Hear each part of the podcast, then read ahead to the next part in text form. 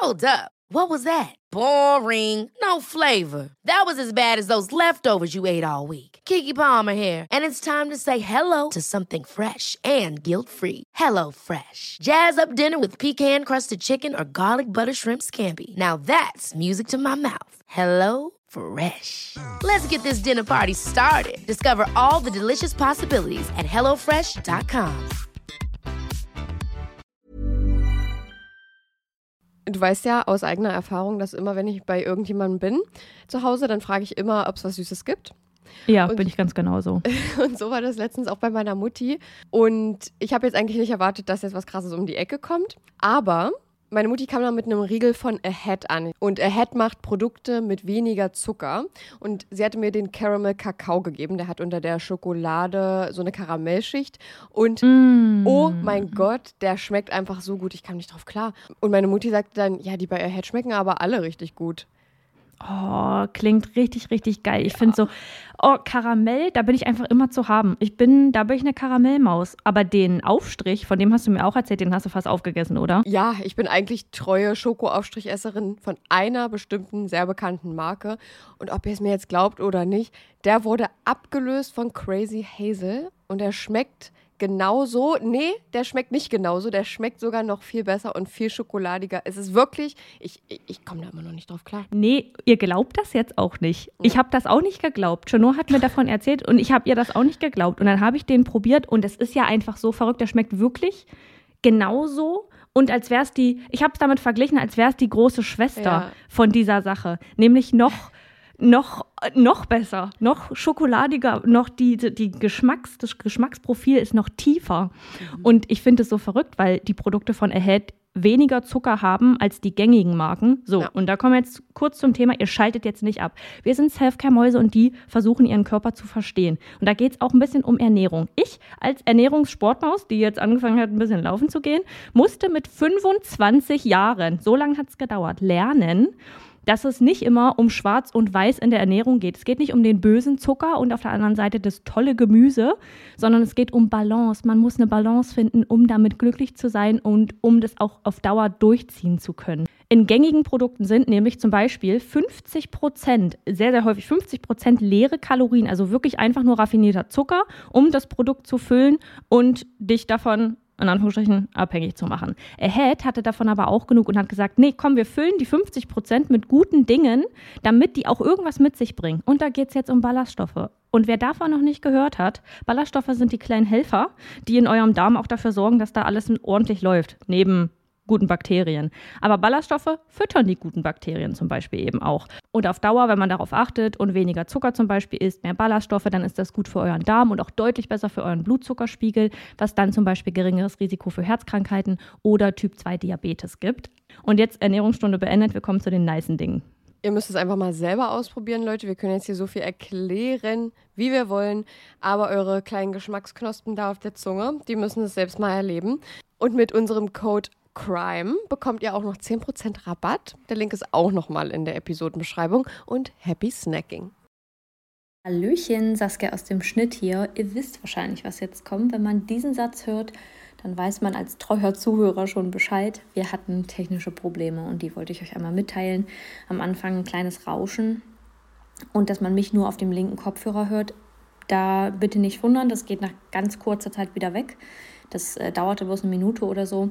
Und unsere Internetverbindung war etwas schlecht und dadurch haben wir uns an manchen Stellen überlappt. Chenor hat beim Schneiden versucht, es so gut wie möglich rauszubekommen, aber es kann sein, dass Chenor zum Beispiel an einer Stelle mir früher antwortet, als ich fertig bin mit dem Sprechen. Also wundert euch da nicht. Ansonsten wünschen wir euch ganz viel Spaß beim Hören.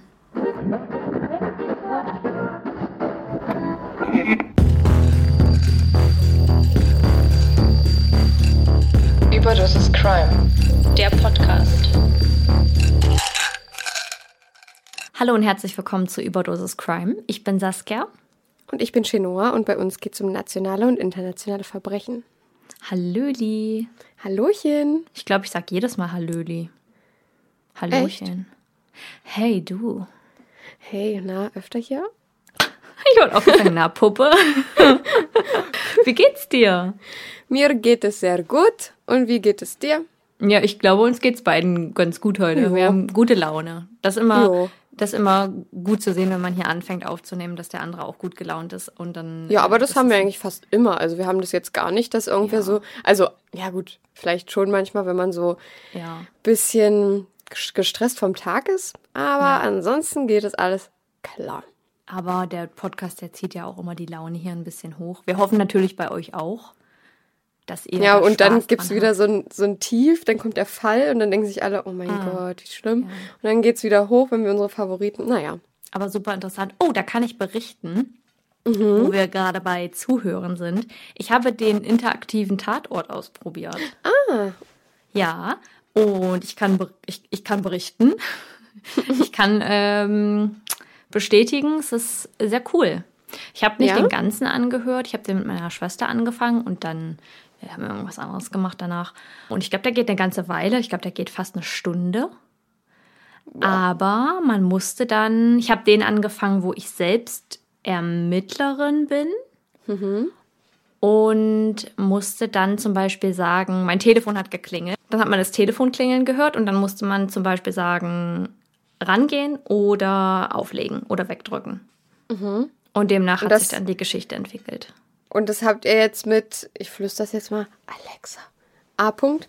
Ähm, Genau. Mit der habt ihr das dann gemacht. Okay. Genau, ja. Cool. Und das war, das war richtig, richtig cool. Das kann ich jedem empfehlen.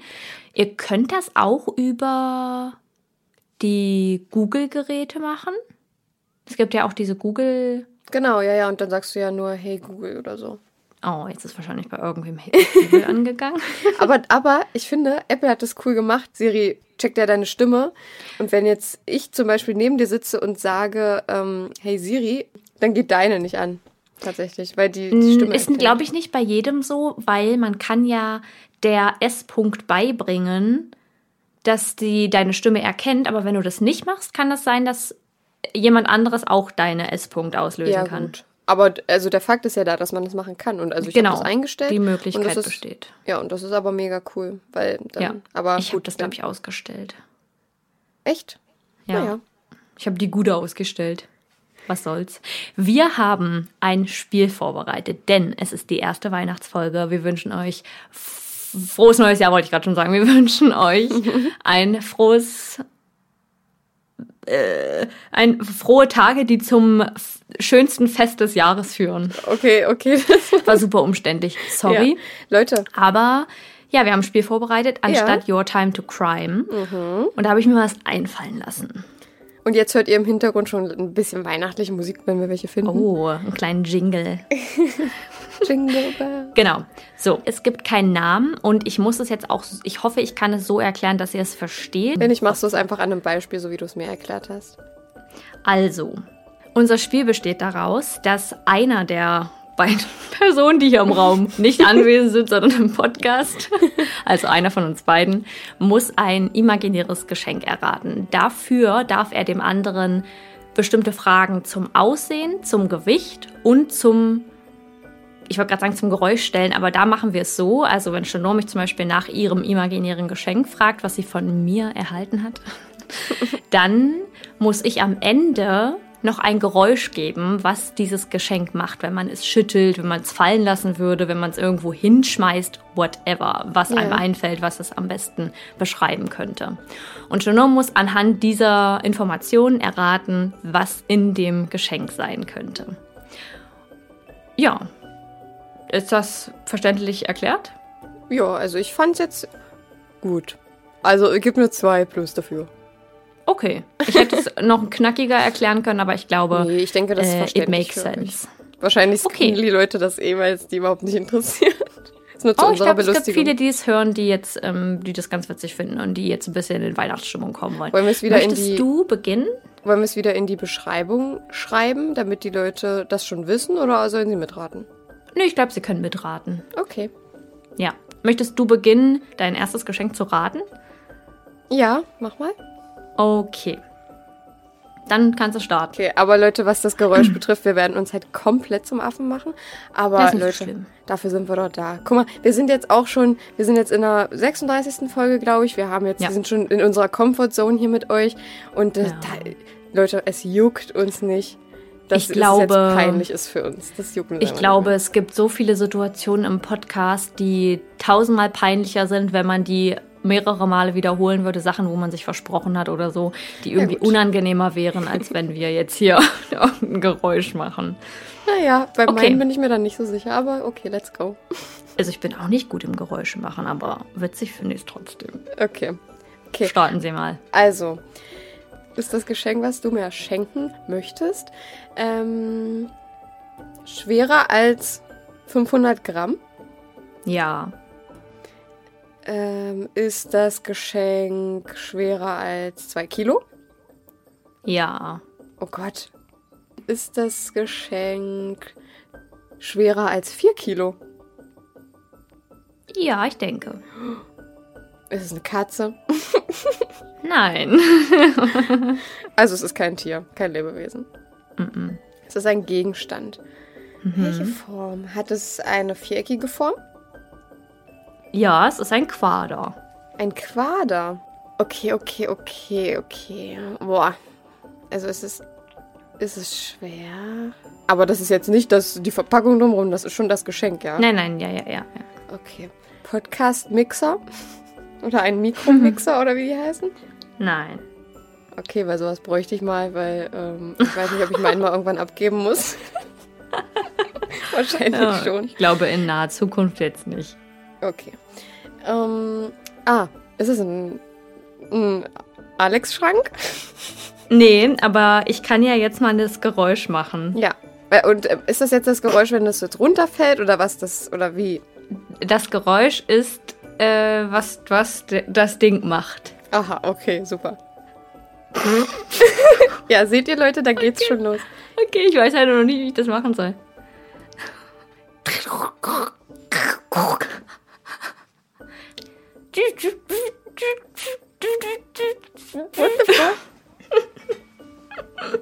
Ist das Musik? Kommt da Musik raus? Klingt das wie Musik? Naja. Na, warte, ich versuche ein bisschen eintöniger zu machen. Handy-Vibration. Aber Handy wiegt nicht mehr als 4 Kilo. Schwerer als 4 Kilo.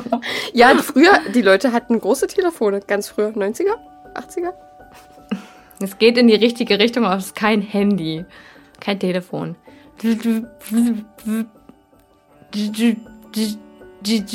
Warte, warte, warte. Und die Leute, die kriegen gleich eine richtige Macke. In Röhrenfernsehen, nee. Was macht der? Der macht doch nicht solche Geräusche. Naja, wenn der kaputt ist, schon. Wenn er fast implodiert vielleicht. Vibriert das Ding. Nee, naja, das wackelt. Das wackelt. Eine Waschmaschine? Aber es vibriert nicht. Eine Waschmaschine? Ein Nein, Trockner. nein, nein, nein, nein. es ist, ich würde jetzt mal behaupten, sowas wiegt vielleicht so 5, 6 Kilo. Ein Baustellenradio.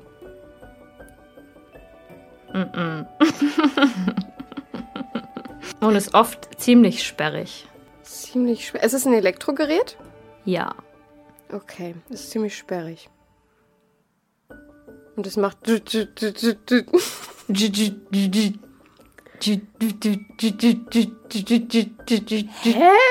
Nee, also entschuldige bitte, aber das ist mir Da gar muss man ein anderes Gerät noch anschließen.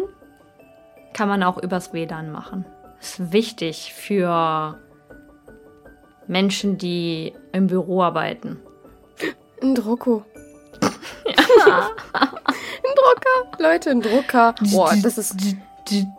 Stimmt. Ja, jetzt, jetzt. Äh, Und Aber ich habe am Anfang versucht, so ein bisschen ähm, unterschiedliche Töne reinzubringen, weil das ja eigentlich nicht nur macht, sondern so ein. Ja, außer du hast einen Fax, der macht. das ist ein Fa- Das wird Multifunktionsdrucker. hier, das wird für die Leute Musik für die Ohren. Ja, oh, ihr tut mir so leid. Ihr, ihr, ihr habt schon geskippt, ich weiß es. Wollte ich gerade sagen, wenn ihr keine Lust habt, guckt in die Beschreibung, da stehen die Timestamps. Timestamps. Okay, gut. Also Jetzt Drucke bist du finde ich gut. Ah, nee, ist ein gutes. Geschenk, ist auch nicht so teuer. Also gibt auch günstige, die relativ gut sind. Und ähm, Ja. wenn es hier mal irgendwer hört, Falls also ihr noch kein Geschenk habt. wenn das hier mal jetzt hört, Drucker ich, brä ich bräuchte auch einen Drucker. Also Oh, ja. das habe ich mich nämlich gefragt. Ob, hat jeder Haushalt einen Drucker? Nein, safe nicht. Okay. Okay, okay, okay. Ach, ich lieb's, dass wir beide immer so viel okay sagen. Okay, okay. Oder okay. tatsächlich und quasi. Ich beginne jetzt. Ja. Also ich halte jetzt hier ein Geschenk in den Händen, das sehe ich nicht. Oh, und Saskia hat es die auch nicht. Größe? Nein, es hat nicht die Größe. Ah, Also es kann die Größe verraten. haben, muss aber nicht. Das Geschenk, welches du mir überreichst, Mhm. imaginär in meiner Fantasie, ist es in der Breite breiter als 40 Zentimeter. Es kommt drauf an. Es gibt verschiedene Ausführungen. Und welche bekomme ich? Du bekommst ähm, nicht länger als 40 Zentimeter. He- Heißt aber nichts Schlechtes. Ein Zollstock. Wow. Kann mir bitte einer einen Zollstock? ja, wirklich, ey. Okay, nee. Okay. Ähm, ist es leichter als 5 Kilo? Ja, Ist es leichter als 2 Kilo? ja. Ist es leichter als 500 Gramm? Also es variiert ja auch, aber wenn ich jetzt von dem ausgehe, was ich jetzt für Mhm. dich im Kopf habe, beziehungsweise in meinen Händen, ähm, ah, 500 Gramm, ich habe gerade gar keine Ver Vergleichs... Na, so eine halbe Tüte Mehl. Nee, bisschen schwerer. Und du hattest gesagt, es ist nicht größer als 40 Zentimeter. Ja. Ist es kleiner als 30 Zentimeter? In der Breite meinst du? Ja. Kann man es hinstellen, Ja. wenn es steht? Ist es höher als breit? Höher als breit, nein. Es ist also breiter und ist dafür, sieht dafür flacher aus. Ja. Hat es einen Henkel zum Tragen? Nee. Gibt's aber auch in verschiedenen Ausführungen, aber deine hat das nicht. Kriege ich eine, einen Ghetto-Blaster? Nee. Einen portablen DVD-Player? Nee. so, Aber du warst mit Ghetto haben. Blaster jetzt nicht so weit entfernt. Ich krieg eine Alexa. Nö. Die Nee. hast du schon. Und jetzt ist die wieder Ich bei allen angegangen. bekomme, ich bekomme eine Bluetooth-Box. Ich bekomme. Ist es was richtig Cooles, was ich mir schon. Was. Nee. Hast du so. Also es ist, was, es ist was, was uns von unserer On-Demand-Mentalität ein bisschen entfernt. Das war jetzt aber ein Riesentipp, Saskia, also. Es ist kein Ghetto-Blaster. Ich kann dir auch den, den Sound vormachen. Ich habe sogar zwei verschiedene Ausführungen des Sounds. Einmal, das- da einmal, wenn du, freuen. einmal, wenn du den Sound nicht errätst, dann geht der Sound noch ein bisschen länger. Da füge ich dann noch was an. Aber ich kann Okay. dir ja erstmal, ja? ja. Okay, Leute, macht euch gefasst. Das wird jetzt sehr, sehr peinlich.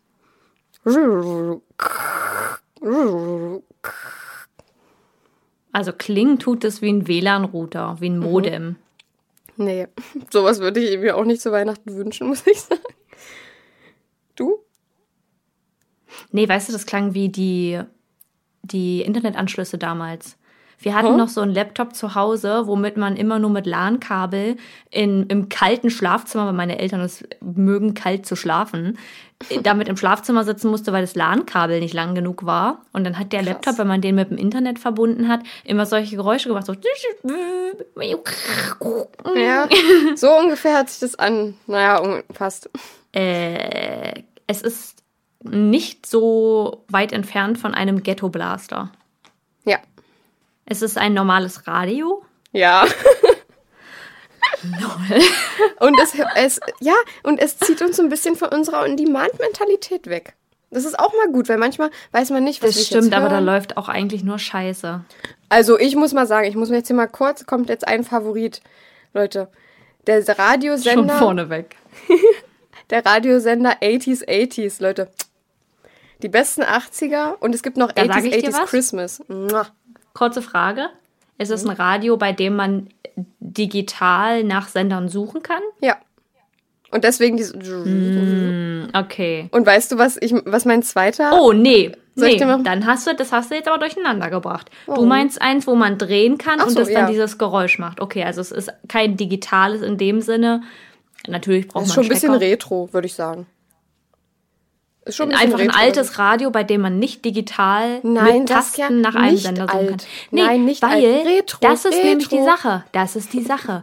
Da kommt es drauf an, wo du wohnst und welche Frequenzen du empfängst. Ja. Manchmal empfängt man nämlich zum Beispiel kein 80s 80s mit so einem alten Radio, weil man da Nee, nicht so. aber so ein altes Radio hat ja fast keiner. Aber ich will nur sagen, Okay, ich war 80s, jetzt nur verwirrt, weil ich dachte, ich hab, ich reg mich immer darüber auf, dass man über solche normalen Radios keine vernünftigen Sender empfängt, immer nur Radio Brocken und SAW. Aber Radio Brocken ist gut, da laufen auch viele 80er.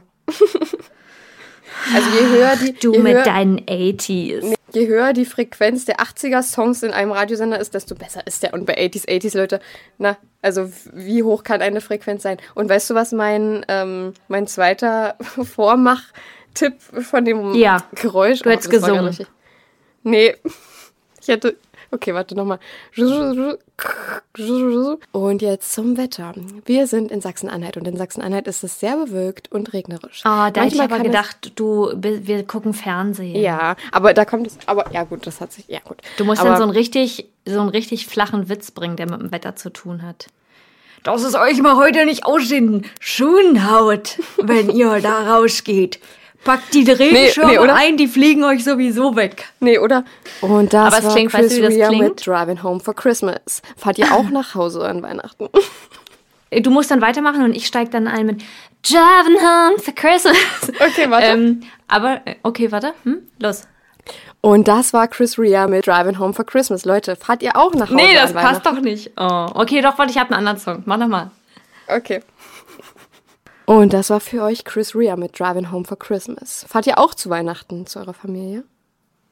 All I want for Christmas. Mariah Carey haben wir heute auch noch am Start für euch mit All I Want for Christmas is You.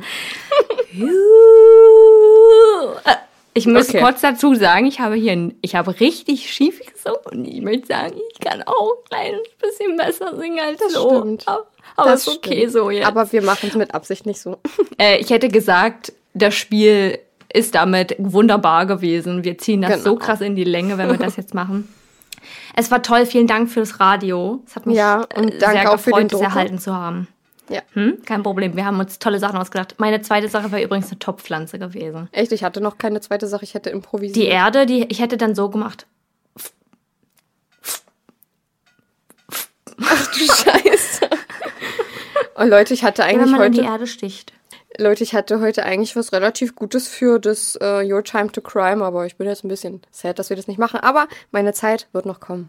Ich sage euch das. Ich habe ja auch noch was vorbereitet Genau. aus der, oh, keine Ahnung welcher Folge. Aus der also Silvesterfolge irgendwann, war das. irgendwann kommt es im neuen Jahr wahrscheinlich, weil zu Silvester machen wir definitiv auch irgendein Spiel. Genau, und die nächste Folge, ach, haben wir noch gar nicht gesagt. Die nächste Folge, die kommt, das hier heute ist Saskias Weihnachtsfolge, beziehungsweise Saskias Weihnachtsfall kommt hier. Und nächste Herzlich Woche. willkommen bei mir zu Hause. Es ist ganz weihnachtlich geschmückt, müsst ihr euch vorstellen.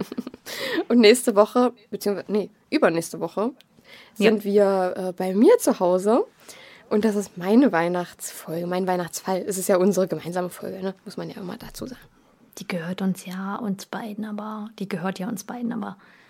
Ne? Du hostest uns dann. Genau, ich hoste euch durch Woche, den Shit durch, Woche. Leute. So, ich bin sehr gespannt auf Saskias Fall. Sie wird uns den gleich darbieten.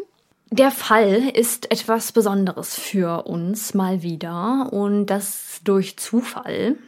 Und zwar habe ich angefangen, nach einem Weihnachtsfall zu suchen und habe keinen gefunden. Zu Weihnachten in Deutschland passieren zwar, würde ich behaupten, viele Verbrechen und Unfälle und ich gehe stark davon aus, dass sich viel hinter verschlossenen Türen abspielt, von dem man später nichts mitbekommt oder von dem man später nichts weiß.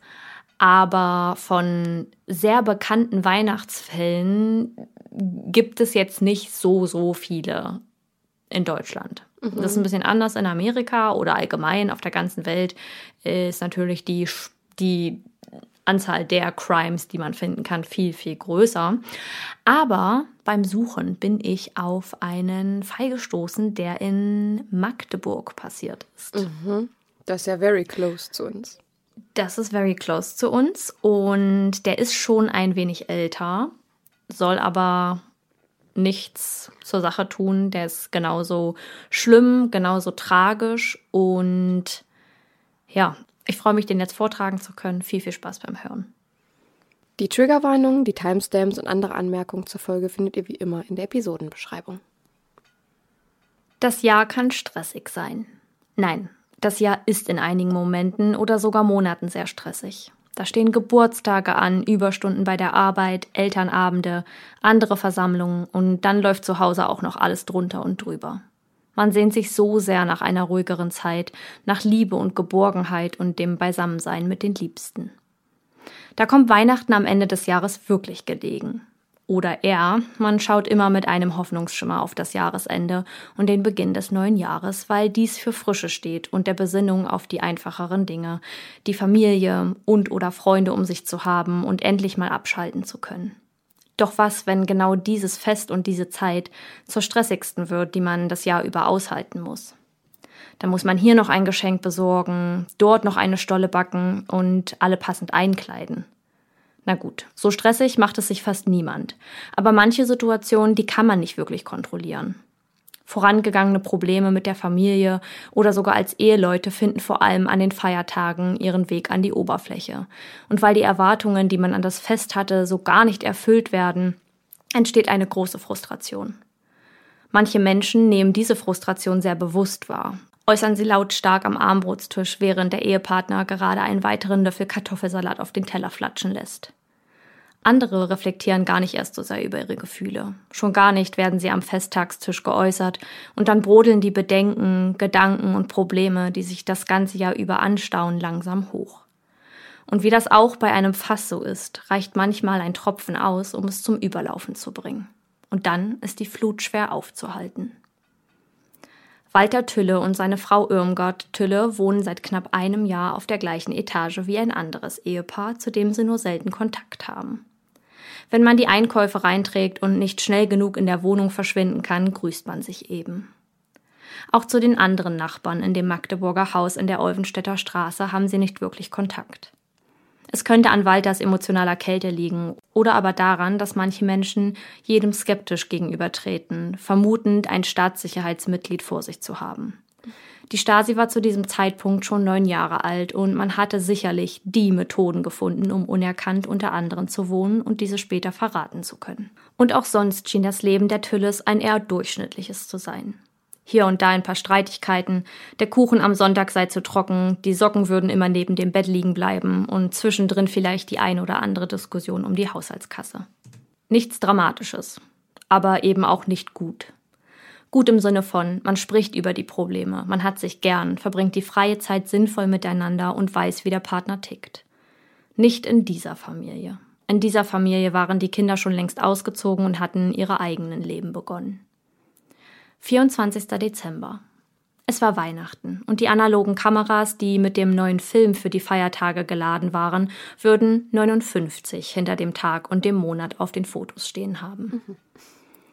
Die Familie Ocker von nebenan sitzt gemütlich in der Wohnung. Ernst Ocker bestaunt den üppig geschmückten Weihnachtsbaum, der, so wie es in vielen Haushalten war, wahrscheinlich die Nadeln vor lauter Lametta hängen ließ. Warte mal, ich habe gerade realisiert, wie weit wir zurückgehen. Mhm. Eine ganze Weile. Dazwischen blitzen ein paar Kugeln und Kerzen hervor. Er war Expedient eines Baustoffwerks und freute sich anders als manch Familie auf das Fest. Er steht auf und zündet die Kerzen am Baum an. Als es plötzlich an der Tür klingelt, eilt seine Frau, die das Abendbrot in der Küche vorbereitet, zur Haustür. Aus dem Flur schallt es zu Ernst Ocker ins Wohnzimmer. Ernst, kommst du mal bitte? Herr Tülle ist hier. Als ihr Mann in den Flur einbiegt, glaubt er erst gar nicht, wer vor ihm steht. Die huttragende Person im Türrahmen war kreidebleich, mit dunkelblau bis schwarz unterlaufenden Augenringen. Als diese den Kopf hebt, erkennt er ihn. Kommen Sie, helfen Sie mir, sagt Tülle mit unklarer, dünner Stimme. Ernst kann ihn nicht verstehen. Er redet zu undeutlich. Was ist denn los? Wie kann ich Ihnen helfen? Noch undeutlicher und leiser sagt er, Mein Gott, mein Gott, helfen Sie mir, rufen Sie eine Taxe an. Man sieht, wie Tülle langsam, aber sicher jegliche Kraft verlässt. Es scheint, als würde er, wenn man ihn nicht sofortig stützt, in sich zusammensacken und zu Boden gehen. Ernst Ocker greift in Richtung seines linken Armes, doch dabei verzieht Walter Tülle schmerzvoll das Gesicht und versucht, die Hand abzuwehren. Sein Nachbar stützt ihn also von der rechten und bringt ihn zum Taxi, welches der Sohn der Familie Ocker rief. Vati, ich habe ein Auto, schrie er Sekunden vorher durch den Hof.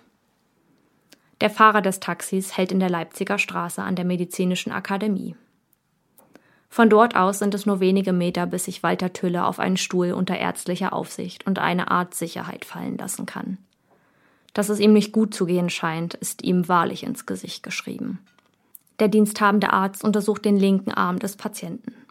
Die Verletzung, die er vor sich hat, passiert nicht aus Versehen beim Schneiden der Würstchen für den Kartoffelsalat. In der Ellenbeuge befindet sich eine sechs Zentimeter lange und ein Zentimeter tiefe, stark infizierte Schnittwunde. Wie haben Sie sich diese zugezogen? Walter Tülle ist stumm. Kein Wort verlässt seinen Mund. Als der vor ihm sitzende Arzt nicht locker lässt, erzählt er ihm, sich die Verletzung mit einem Messer selbst zugefügt zu haben. Aber nicht nur dies ist bedenklich für den anwesenden Mediziner.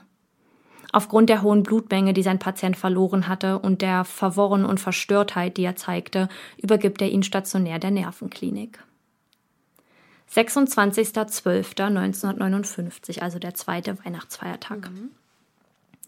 Doris Klose und Marley Sir oder Sir sind auf dem Weg zur Familie in die Heimat. Sie wollen den letzten Festtag bei Familie Tülle verbringen. Wobei Irmgard Tülle die Mutter der 19-jährigen Doris und die Tante der 16-jährigen Marlies ist. Mit einem Klopfen an die Tür der Tülles denken sie schon an das leckere Mittagessen, welches Irmgard wahrscheinlich vorbereitet hatte. Nichts. Eine der beiden klopft erneut. Wieder nichts. Nicht einmal ein Mucks. 1995 besaß man noch keine Telefone, mit denen man mal schnell die gesuchte Person anrufen konnte, um in Erfahrung zu bringen, wo sie sich befindet. Also begannen die beiden im Haus bei den Nachbarn zu fragen, ob sie denn wüssten, wo sich das Ehepaar aufhalte, schließlich waren sie ja heute zum Mittagessen verabredet. Sie haben Glück, eine Nachbarin im Haus besitzt einen Ersatzschlüssel. Die drei laufen zwei Etagen zur Wohnung der Tülles nach oben. Mit dem ersten Schritt und Öffnen des Türspaltes schlägt ihnen ein stechend beißender Geruch in die Nase. Vom Flur aus kann man durch die offenstehende Schlafzimmertür blicken und allen dreien ist sofort klar, dass dort eine tote Person im Bett liegt. Es war Irmgard. Es dauert nur ein paar Sekunden, bis jeder einzelne der drei realisiert, was sie da gerade sehen. Sie rennen sofort auf den Hausflur, stürzen das Treppenhaus herunter und stolpern regelrecht auf den Bürgersteig in der Olfenstädter Straße. Als ihnen ein Verkehrspolizist ins Auge fällt, ruft Doris Klose laut Meine Mutter ist tot, sie liegt tot im Bett und blickt diesem dabei in die Augen, ihm klarmachen, dass er die angesprochene Person und erhoffte Hilfe ist. Ähm, nur um die mhm. Familiensituation mal, also die Irmgard ist äh, die Ehefrau von dem verletzten Mann. Von Walter Tülle, der jetzt in der Nervenklinik und weil, ist. Genau. Mich hat das gerade verwirrt, und dass die, die beiden, Klose die beiden, heißt. Ich gehe davon aus, dass die ähm, eine zweite Ehe begonnen mhm. hat, die Irmgard und erneut verheiratet ist und die, obwohl. Ja, die Tochter könnte auch verheiratet ja, doch, sein. Doch, und es ist aber, also später kommt noch die Mutter der Irmgard ins Spiel, die heißt Sör mit Nachnamen, wenn mich mhm. nicht alles täuscht, ja. Also ein bisschen verstrickt, aber ja. ich habe ich hab mir nämlich auch Gedanken gemacht, aber ich glaube, das ist so, dass der, der äh, Walter nicht der Vater der ja, okay. Doris mhm. ist. Ja, okay. Aber wissen tue ich es nicht, also da, ja. Um 15.30 Uhr informiert der Verkehrspolizist Doma Gala das Magdeburger Polizeikreisamt. Es dauert nicht lange und die ersten Ermittler treffen am Ort des Geschehens ein.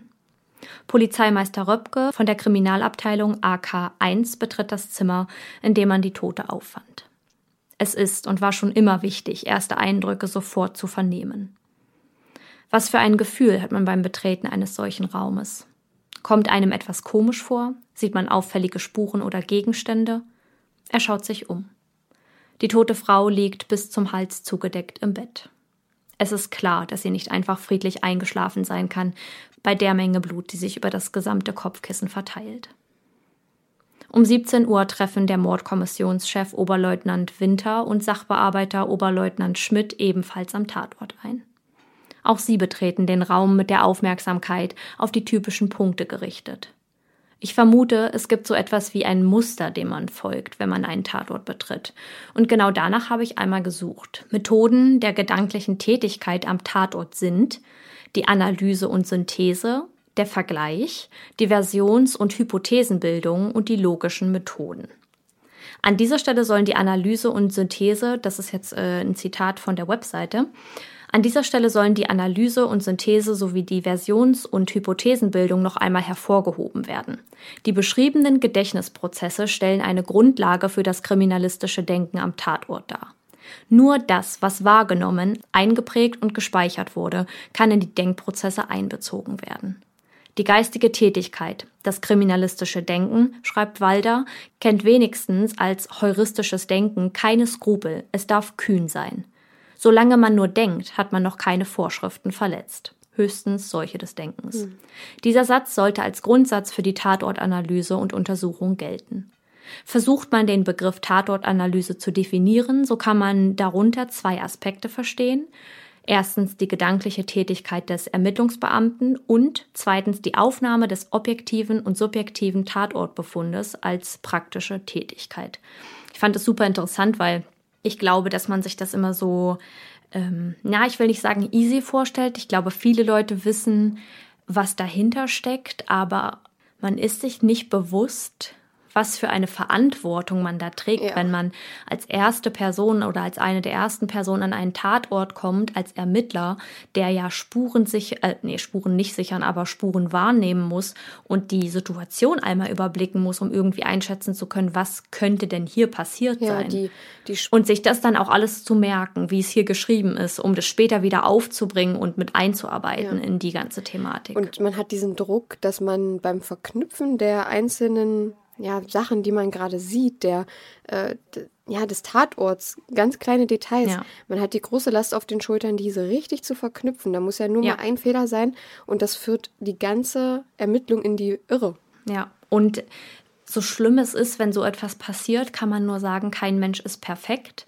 Es ist natürlich wichtig, dass Leute und Menschen sich bewusst sind, dass sie nicht perfekt sind und dass sie keine Roboter sind und dass sie trotzdem so perfekt wie möglich arbeiten müssen oder so gut wie sie es können mhm. und demnach ja auch einen bestimmten Dienstgrad haben oder eine bestimmte Wichtigkeit in, an den Stellen ähm, in dem Job. Aber man regt sich so oft über so Situationen mhm. auf und im Nachhinein denke ich so, ja gut, das stimmt, die haben da eine große Verantwortung und äh, dem musst du dir bewusst sein, wenn ja. du den Job wählst, dass du da diese Verantwortung trägst und für etwas immer hundertprozentig da sein musst und nicht abwesend sein kannst ja. gedanklich. Mm, aber das ist natürlich schon krass, wenn man dann jemandem einen Vorwurf macht, dass er etwas übersehen hat. Aber es gibt natürlich auch sehr schludrige Polizeiarbeit, wo ja. man sich am Ende an den Kopf fasst und sagt, was ist hier passiert und was, wo wart ihr mit euren Gedanken? Ja, du läufst halt Gefahr als Ermittler, wenn du einen Fehler machst, beziehungsweise was übersiehst, was ja total menschlich ist, läufst du aber Gefahr, Menschen damit weh zu tun, sage ich mal, äh, den ja. Angehörigen, dass du denen dann noch sagen musst, ja, es war jetzt doch nicht so und so, wie wir es eigentlich angenommen hatten, hm. sondern es hat sich so abgespielt. Und das ist auch, ja. das ist auch so ein Druck, also mein Respekt auch, ich habe letztens darüber nachgedacht, dass man einfach, wenn man Polizist oder Ermittler ist, muss man auch Menschen sagen, dass deren. Verwandte, die sie ganz doll lieben, jetzt ermordet wurden im schlimmsten Fall. Und hm. oh, es ist also mein Respekt, wenn man das psychisch kann. Ja, sehe ich ganz genauso. Weil ziemlich klar ist, dass es sich nicht um einen natürlichen Tod, dafür aber wahrscheinlich um Fremdeinwirkung gehandelt haben muss, nehmen die Ermittler einen solchen Ort anders wahr. Beim Überschauen des Raumes finden sie auf dem Tisch neben dem Bett einen Zettel, auf dem ein Gedicht niedergeschrieben ist.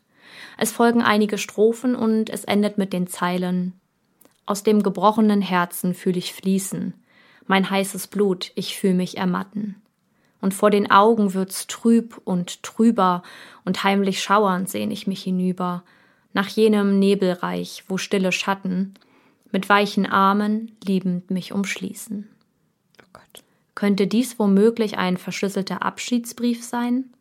Was will der Schreiber damit sagen? Hat die Frau, die neben ihnen im Bett liegt, ihn vor ihrem Tod geschrieben? Und wo ist der Ehemann, wo doch in der Wohnung augenscheinlich nicht eine, sondern zwei Personen wohnten? War es womöglich eine Beziehungstat und haben andere Familienmitglieder von Streitigkeiten oder Problemen des Ehepaares gewusst? Die Ermittler der Mordkommission fahren zur Mutter des Opfers in die Zerbster Straße. Zwar erschüttert über den Tod ihrer Tochter, scheint sie nicht gerade überrascht von der Vermutung, diese wegen eines zornigen Ehemannes verloren zu haben. Okay. Probleme waren auch ihr bekannt. Scheinbar hielt man dies nicht geheim und das kaputte Familien- und Beziehungsbild trug sich schnell nach außen. Das war doch keine Ehe, entgegnet Frieda Sir den Beamten, als diese nach jener fragen, um Details über das Zusammenleben der beiden zu erfahren. Das ist jetzt die Mutter, ne? Walter ist aus Westdeutschland gekommen. Er ist jähzornig und grundlos eifersüchtig. Er war schon viermal verheiratet, bevor er mit Irmgard zusammenkam. Oh. Anfang des Jahres hat sie die Scheidung eingereicht. Aber weil Walter meine Tochter so sehr angebettelt hat, hat sie das wieder rückgängig gemacht. Die Beamten können also eine Beziehungstat nicht ausschließen, sondern rücken diese Vermutung noch gezielter in den Fokus. Ja. Wichtig ist jetzt, den Ehemann Walter Tülle zu finden und ihn zu befragen. Er darf keine Zeit finden, sich Geschichten über die Beziehung zwischen ihm und seiner Frau auszudenken. Als die Polizisten die Wohnung verlassen und über die Türschwelle treten wollen, sagt Frieda Sör noch, meine Tochter hat mir mal erzählt, dass Walter bei einem Streit zu ihr gesagt hat, an dir werde ich mich nochmal vergessen. Weil dieser außerdem plötzlich spurlos verschwunden war, ist er der Hauptverdächtige im Fall Irmgard Tülle.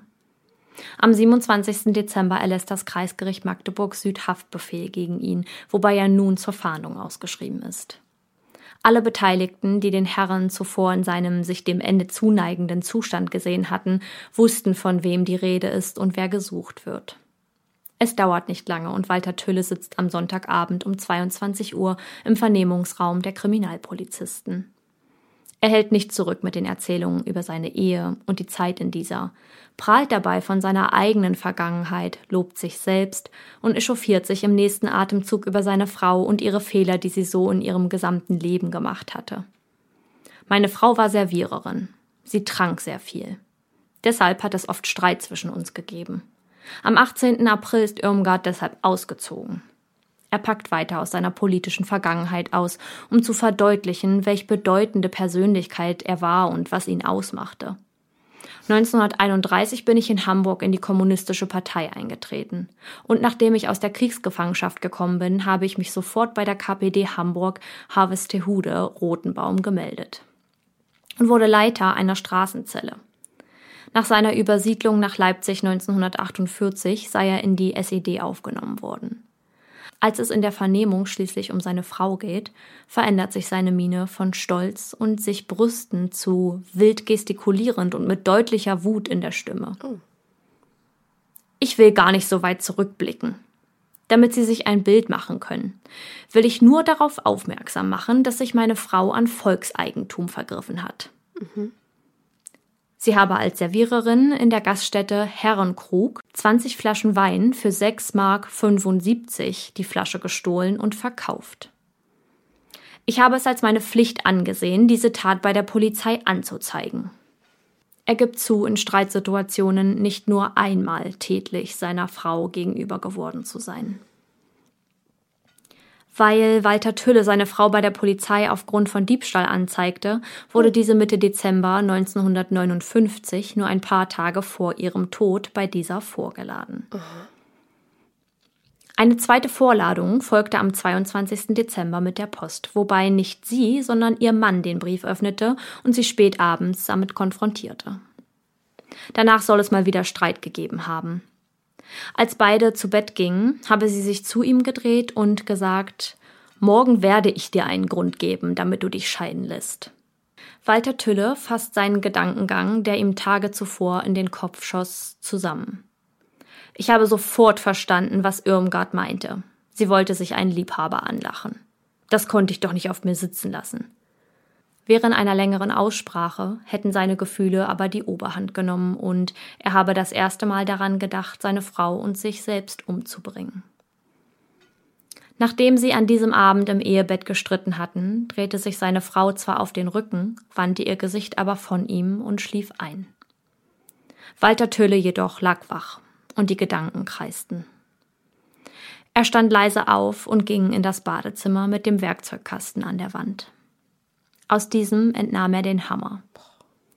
Er legte sich zurück ins Bett, den Stiel des Werkzeuges fest umklammernd mit der rechten Hand. So lag er da, angespannt und starr. Es musste sich in seinem Kopf angefühlt haben, als würden tausende Autos auf einer Autobahn an seinem Hirn vorbeischießen. Zu viele Gedanken, um einen davon klar zu fassen. Oder aber, und das kann nur er selbst beantworten, war sein Vorhaben und das Resultat glasklar und er war im Reinen damit.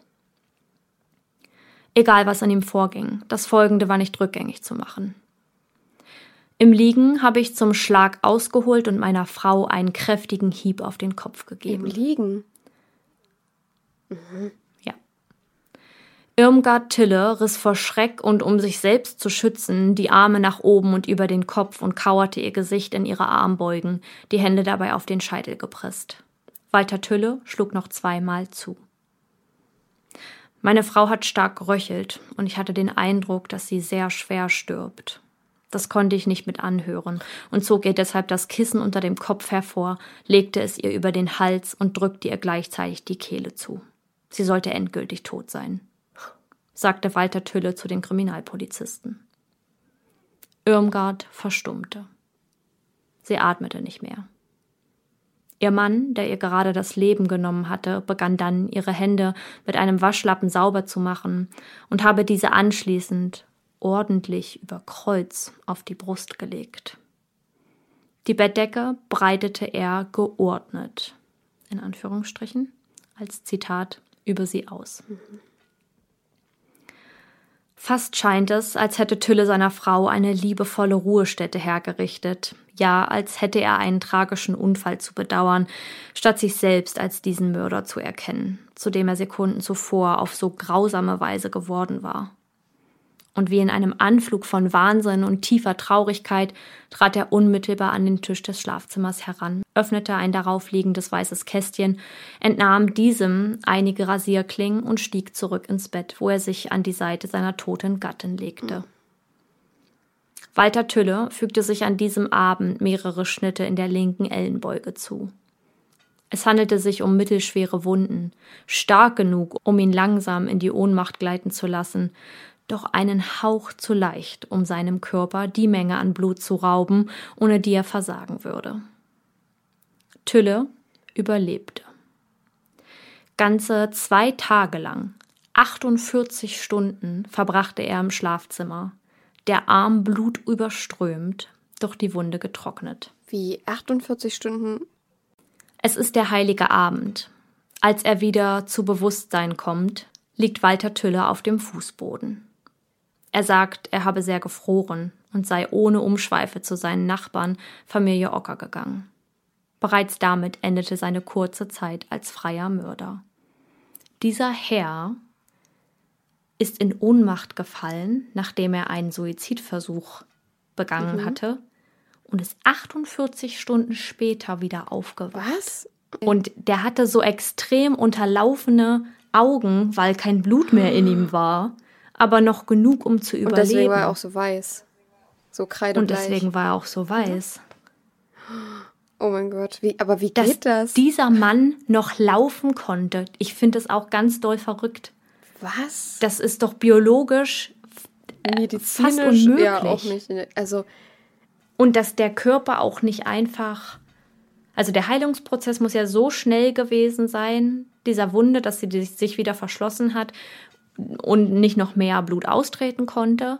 Und dass der Körper diese 48 Stunden gebraucht hat, um sich zu erholen, in Anführungsstrichen, um dann wieder zu Bewusstsein zu kommen, dass es überhaupt möglich ist, dass der Körper so lange ja. bewusstlos sein kann, ja. ohne wirklich schlimme Schäden davon oder Folgen davon zu ja, tragen. Das ist wie, als hätte er so einen kurzen Winterschlaf gemacht, so 48 Stunden. Ist wirklich so. Einfach, einfach geschlafen. So, krass, okay. Ja. Am 28. Dezember um 14.45 Uhr dann der Haftbefehl. Totschlag. Befindet das Kreisgericht im Stadtbezirk 6, woraufhin man Walter Tülle ins Untersuchungsgefängnis Magdeburg bringen lässt. Zeitgleich befinden sich Rechtsmediziner der Medizinischen Akademie in der Wohnung des Ehepaars. Was sie feststellen, ist eindeutig. Irmgards Leiche weist auf einen Erstickungstod hin, ausgelöst durch eine starke Strangulierung, die jedoch ohne äußere Verletzungen in Erscheinung trat. Im Gutachten heißt es, der zur Erstickung führende Mechanismus konnte allein anhand der Sektion nicht festgestellt werden. Es ließen sich am Hals keine entsprechenden Spuren nachweisen. Deshalb muss es sich um ein sogenanntes weiches Strangulierwerkzeug gehandelt haben, das keine Spuren Ja, das hinterlassen passt hat. ja dann zu dem Kissen. Schnell ergibt sich die Mordwaffe. Nur mit einem Kissen lässt sich auf diese Weise töten. Maximal noch mit einem Bettlaken, würde ich behaupten, aber darauf lag sie ja. Ja. Auf dem Kissen letztendlich auch, aber Ja, das war jetzt einfacher. ein Bettlaken einfacher kannst du, glaube ich, nicht so easy. Ja. Auch die Wunden der Hammerschläge werden untersucht, jedoch trugen sie nicht zum Tod des Opfers bei, da sie, Zitat, lediglich zum Platzen der Kopfschwarte geführt hätten. Nichtsdestotrotz führten sie mit hoher Wahrscheinlichkeit zu einer Art Betäubung, mindestens einer Benommenheit, was dem Täter sein weiteres Handeln erleichterte. Doch auch die Rätsel abseits der Leichen klären sich auf, wenn auch erst später. Bei einer erneuten Befragung Anfang 1960 erklärt Walter Tülle, was es mit dem Fresko-Sonetz an Christine S. auf sich habe. Ich habe es acht bis zehn Tage vor dem schlimmen Vorfall geschrieben. Ich habe das Werk in einem Heinebuch gefunden und wörtlich abgeschrieben. Mit der Tat hat das Schreiben überhaupt nichts zu tun. Er wirkt kühl während des Gesprächs. Im nervenfachärztlichen Gutachten heißt es, er habe eine gemütslose, bedingungslose, brutal rücksichtslose, des Mitleids unfähige und expansive Persönlichkeitsstruktur. Der anfängliche Verdacht, dass schizoide Züge vorliegen könnten, hat sich nicht bestätigt. Dasselbe gilt für einen potenziell krankhaften Eifersuchtswahn. Mit diesem wäre Tülle sonst unter Paragraph 51 gefallen und hätte als eingeschränkt schuldunfähig gegolten. So aber beginnt der dreitägige Prozess am 5. Mai 1960 vor dem zweiten Senat des Bezirksgerichts Magdeburg unter normalen Bedingungen. Es werden fünf Zeugen und vier Sachverständige gehört. Walter Tülles wird am 9. Mai 1960 durch Richterin Krug schuldig gesprochen und zu lebenslangem Zuchthaus verurteilt. Von der Todesstrafe sieht man ab, da, Zitat, in unserem Arbeiter- und Bauernstaat feste gesellschaftliche Verhältnisse bestehen und unsere Gesellschaft stark genug ist, derartige Verbrecher so zu isolieren und sie durch eine lebenslange Zuchthausstrafe von weiteren Verbrechen abzuhalten. Doch Tülle legt gegen das Urteil Berufung ein. Er will Entlastungszeugen finden, die ihn als Person und seinen bisherigen Dienst als Teil der Gesellschaft lobend herausstellen. Mein Gott. Er will zeigen, dass er einer von den Guten ist. Außerdem liegt mir daran, den Tathergang richtig zu schildern, beteuert er gegenüber der Justiz. Sein Antrag wird am 31. Mai 1960 durch das oberste Gericht der DDR als offensichtlich unbegründet abgelehnt. Knapp 18 Jahre später, am 31. Januar 1978, lässt man Walter Tülle begnadigen und in einem Magdeburger Pflegeheim bringen. Er ist zum Zeitpunkt seiner Entlassung 75 Jahre alt. Ich habe jetzt keine, kein Ende für meinen Fall geschrieben. Allerdings möchte ich nochmal darauf eingehen und damit direkt eigentlich zum Thema kommen, was auch hier sehr präsent war und ja eigentlich der Auslöser für die ganze Geschichte war. Mm, Oder ich will nicht sagen Auslöser, vielleicht wäre es auch an einem anderen Tag passiert und nicht zu diesem Feiertag, aber was für eine Auswirkung der Stress und diese Ausnahmesituation Weihnachten auf Menschen mit psychischen Vorerkrankungen oder auch mit solchen Vorhaben hat.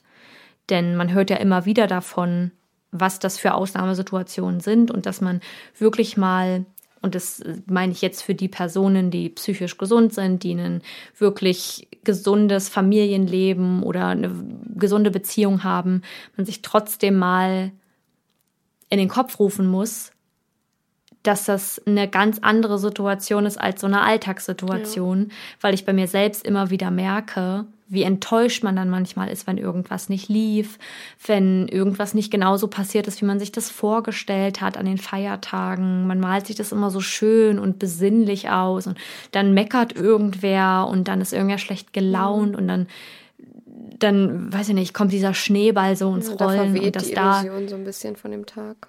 Total. Und dass dann in Familien, in denen überhaupt keine gesunde Familiensituation herrscht, sowas entstehen kann, kann ich mir wirklich gut vorstellen, auch wenn die Menschen, die anderen etwas antun, überhaupt keine, kein Verständnis davon mir bekommen, aber dass da Sachen passieren hinter verschlossenen Türen, weil die Situation so anders ist und weil man so sehr aufeinander sitzt, ist irgendwie, ja, Denkbar. ergibt auf einmal Sinn oder ja, ist denkbar. Ja, das stimmt. Ich finde, als du so ihn und seine, ja, seine charakterlichen Züge so beschrieben hast, habe ich so ein bisschen an einen Egozentriker gedacht und auch so an einen Narzissten, weil ich fand, wie er sich immer so gebrüstet hat mit seinen mit seiner gesellschaftlichen Arbeit und was oder sein gesellschaftliches Ja. Dasein und ähm, hat sich immer selber so extrem hochgehoben, in den Himmel gehoben. Und das, oh, als du das vorgelesen hast, dachte ich mir so, okay, der ist ein Egozentriker und ein Narzisst. Ich glaube, da treffen eine nicht funktionierende, kaputte Ehe und ein, ein zerstörtes Ego aufeinander. Das zerstörte Ego des Mannes, weil die Frau sich trennen wollte. Und jetzt müssen wir mal an die Zeit zurückdenken, 1959.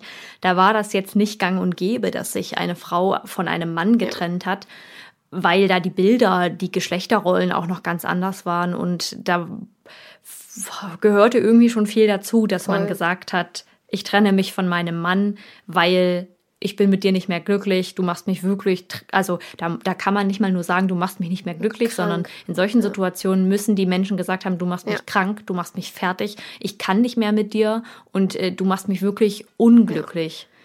Und äh, ja, dass er einfach super gekränkt war, dass sie sich trennen wollte, dass sie sich scheiden lassen wollte.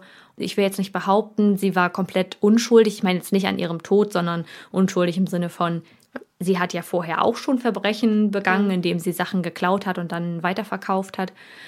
Aber das, also da merkt man ja, du hast ja auch schon so reagiert, als ich vorgelesen habe, dass er seine Frau bei der Polizei angezeigt hat wegen dieser ja, das fand ich ein Diebstähle bisschen komisch.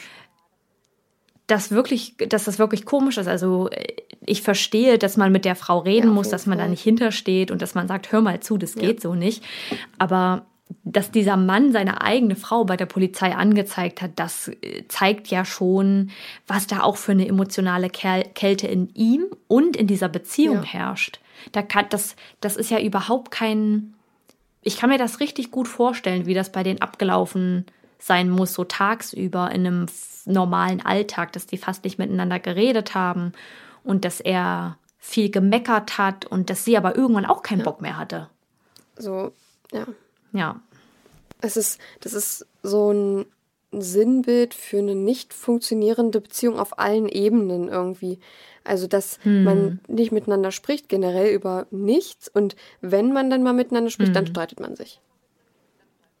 Ja, aber ich finde auch total veraltet. Also ich finde, das repräsentiert, ich glaube, viele, viele Beziehungen zu diesem Zeitpunkt und in dieser Zeit, weil viele, da war das noch nicht so, dass man angefangen hat zu daten und dann denjenigen fallen gelassen hat, weil man den nicht mehr wollte oder der nicht interessant genug war und sich jemand Neues gesucht hat und dann da mal einen Fling hatte und so, sondern ja, du hattest vielleicht ein paar Partner und dann kam der Mann und wenn du ein bestimmtes Alter erreicht hattest, äh, ich glaube, sie war zu dem Zeitpunkt, ähm, zu die, an dem sie gestorben ist, 40 Jahre alt, aber ich würde behaupten, so ab 25 auf die 30 zugehend war eigentlich schon klar, dass der Mann, der da kommt, dein zukünftiger Partner sein wird und Ja, dein so Ehemann wird. ne?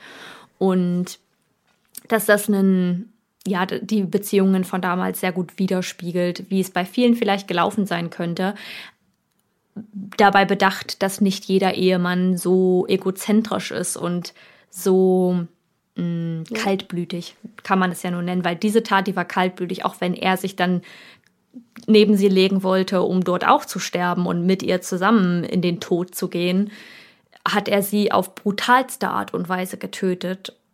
Und da, da ist für mich kein Anzeichen von Ja. Liebe.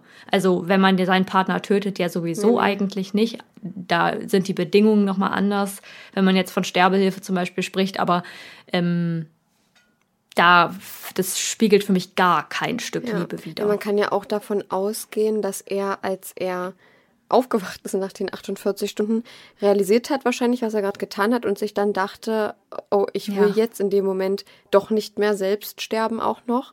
Ähm, das, weil sonst hätte Mhm. er ja einfach sich nochmal so einen Schnitt gesetzt und ähm, hätte es einfach nochmal probiert, wenn er Mhm. wirklich in diesem Moment noch weiter daran geglaubt hätte, ich möchte jetzt auch sterben. Ja. Aber in dem Moment ist er wahrscheinlich Ja. aufgewacht und dachte, okay, so äh, vollkommen raus aus seinem Adrenalinrausch. und er war dann wahrscheinlich so, ähm, okay, ich brauche jetzt Hilfe, weil ich kann mich gerade so auf den Beinen halten, das ist meine letzte Kraft. Daraus mache ich jetzt was und hole mir Hilfe. da treffen irgendwie zwei sehr, sehr starke Extreme aufeinander. Einmal, weil ich mir jetzt so überlegt habe, weil du gesagt hast, naja, wahrscheinlich wollte er dann kein zweites Mal sterben.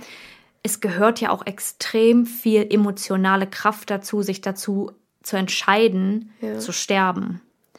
Und das nochmal zu machen. Und das beziehe ich jetzt, Triggerwarnung Suizid, auf viele, ich meine, ist ja sowieso für die Folge Triggerwarnung, aber jetzt, wo ich nochmal so speziell drüber rede, ähm, wenn Menschen versuchen, sich zu suizidieren und das mehrere Male hintereinander, weil es beim ersten Mal nicht geklappt hat, welche Kraft, emotionale, Ja, der Wille. Nicht positive Stärke, der Wille oder, naja, eher so die, der Schmerz, der dahinter steckt, das noch ein zweites Mal zu machen, aber wie viel emotionale Kraft man dafür benötigt, dieses nochmal einzugehen, wenn man nicht mehr in diesem Rausch steckt, wie er jetzt 48 Stunden später aufwacht und nicht mehr in dieser Situation von, ich will jetzt auch einfach nur sterben, ich will hier nicht mehr sein, das Leben ist nicht schön, ich, das Leben ist sogar ganz grausam. Ähm, und dann gleichzeitig aber dieser krasse Überlebensinstinkt, den er ja gehabt haben muss, weil er fast sein gesamtes Blut gefühlt verloren hatte oder zumindest so viel, dass er schwarz unterlaufene Augen hatte und 48 Stunden in Ohnmacht lag und sich dann dazu entschieden hat, ich muss jetzt doch irgendwie Hilfe holen, aufgestanden ist. Jetzt überleg dir mal, wie kaputt man ist, wenn man eine Woche im Bett gelegen hat wegen Erkältung und zwischendurch trotzdem aufgestanden ist, zum Kühlschrank gegangen, zur Toilette, mal duschen war. Und 48 Stunden einfach nur gelegen zu haben, der Kreislauf komplett Ja, heruntergefahren und dann zu sagen, ich gehe jetzt zu meinen Nachbarn und Ja. hole Hilfe. Der Körper hat da seine letzten Notreserven. Das ist wie der Notstromaggregat. Ja. Ähm, wahrscheinlich des Körpers hat seine letzten. Notreserven irgendwie ausgeschöpft und irgendwas hat Dass er da auch nicht hingekraucht ja, das, ist. ja, also er, du hast ja schon gesagt, dass er jetzt nicht wirklich aufrecht gegangen, also schon eher so, also man hat ihm schon angesehen, er kann gerade nicht so gut laufen oder ihm geht es einfach gerade nicht so gut. Ja. Aber das, aber ich Ja. muss kurz ein bisschen lachen, das ist nicht witzig, aber es ist so absurd, dass ähm, jemand dann einfach aufsteht und zum Nachbar geht. Das, wie Saskia gerade gesagt hat, das ist so seltsam. Das meine ich, ja. Und absurd einfach, dass du 48 Stunden nur da liegst, weil deine Beine, wenn du das erstmal wieder auftrittst, kann ich mir auch vorstellen, dass sich deine Beine voll komisch anfühlen. Und dann ist ja auch noch kein Blut Ja. fast in deinem Körper. So verrückt. kein Blut da und nach dem Liegen ist ja sowieso normal, Genau. wenn man viel gelegen hat, auch wenn man irgendwie Ja. krank war und bettlägerig war, dass, dass da auch erstmal das ganze Blut wieder in die Gliedmaßen Ja. fließen muss, weil das hatte sich ja alles längst verteilt. Also total verrückt, ähm, dass er das geschafft hat und dass der da echt gegangen ist. Das finde ich zeigt für mich auch schon wieder so eine Art von, ich möchte meinen Stolz nicht Ja. verlieren. Und ich möchte, dass ihr seht, auch wenn ich hier fast gestorben bin, dass ich immer noch laufen kann. Und dass er nicht gekraucht ist, weil wenn ich mir vorstelle, dass ich irgendwie Magen-Darm hatte und jegliche Flüssigkeit verloren habe und nicht mehr kann, dass man da auch wirklich fast wieder zum Bett Stimmt, er hat ja auch 48 Stunden lang gar nicht zu sich genommen. Also ohne Nahrung kommen wir ja gut 48 Stunden durch, aber und das sind wieder Ja. die Notreserven, von denen ich sprach. So verrückt. Ich wollte sagen, so, und der hat sich ja auch nicht bewegt. Also an Essen brauchte der sowieso gar nichts, weil der hat einfach bloß geschlafen. Der, der hatte bestimmt so einen richtig niedrigen Herzschlag, dass es bloß energiesparend Klar, ist. alles genau, so energiesparend. Niedrigen Blutdruck, alles niedrig, eine sehr geringe Atemfrequenz. Das muss ja wirklich, also Ja. das, das kann man sich gar nicht vorstellen. Ich könnte mir vorstellen, dass das vielleicht ein bisschen was damit zu tun hat, dass er also mit seiner Vergangenheit und mit seinem Leben, was er so geführt hat. Er hat ja davon erzählt, dass er Kriegsgefangener war und dass der Körper da vielleicht, ich weiß nicht, ob das funktioniert, da bin ich jetzt biologisch leider nicht äh, aufgeklärt genug oder informiert genug, aber dass vielleicht so Hormone, die ausgeschüttet wurden damals, dem Körper so über die Zeit hinweg eine Art von Ablauf gegeben haben, was passieren muss, wenn irgendwie bestimmte Situationen eintreten und der Körper runtergefahren ist und damit klar kam und dass, wenn mir das passieren würde, zum Beispiel, ja. ich einfach sterben würde. Weil ich, äh, weil meine Wunde sich nicht so schnell verschließt. Okay, das hat, da kann sich der Körper jetzt nicht dran gewöhnen nee. an das Ja, aber das geht ja bei jedem Menschen. Aber weißt du, was ich meine? Ja. So, dass die, dass die Grundlage bei ihm anders war, weil er vielleicht ein viel aufreibenderes Leben hatte vorher. Ja. Aber keine Ahnung, ich will ihn da jetzt auch nicht loben und in den nee. Himmel heben, was das angeht. Krass, dass er das ja. überlebt hat. Ich finde es auf jeden Fall super faszinierend, was, wozu der Mensch und der Körper des Menschen ja, so fähig schon, ist und was er alles aushalten Es ist fast schon beeindruckend, wenn man, ähm, ich gehe jetzt nicht von ihm aus, weil das, was er gemacht hat, das war eine sehr, sehr schlimme Tat und das ist ja. auf jeden Fall nicht zu entschuldigen, das meine ich jetzt auch nicht, aber es ist beeindruckend vom menschlichen Körper her einfach. Und ja, wir verrennen uns jetzt in dem Thema, aber es ist einfach so, so krass. Genau, ja. Ja.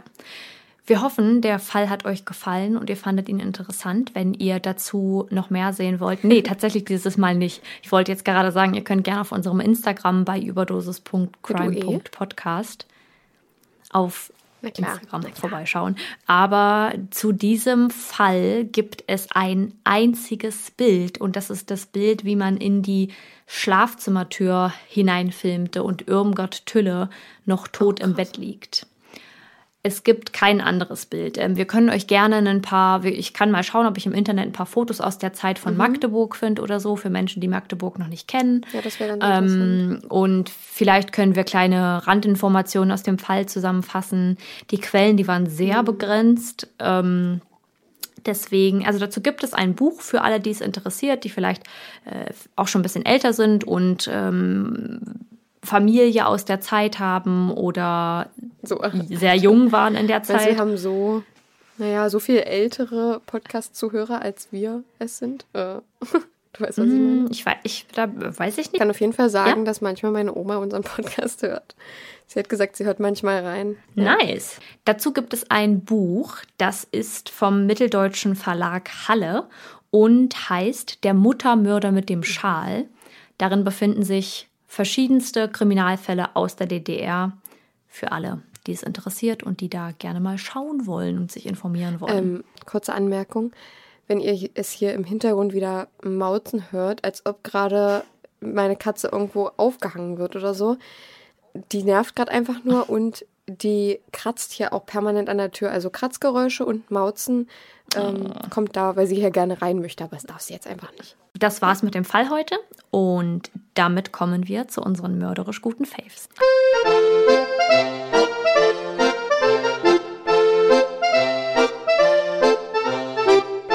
Ha haben Sie einen Favoriten?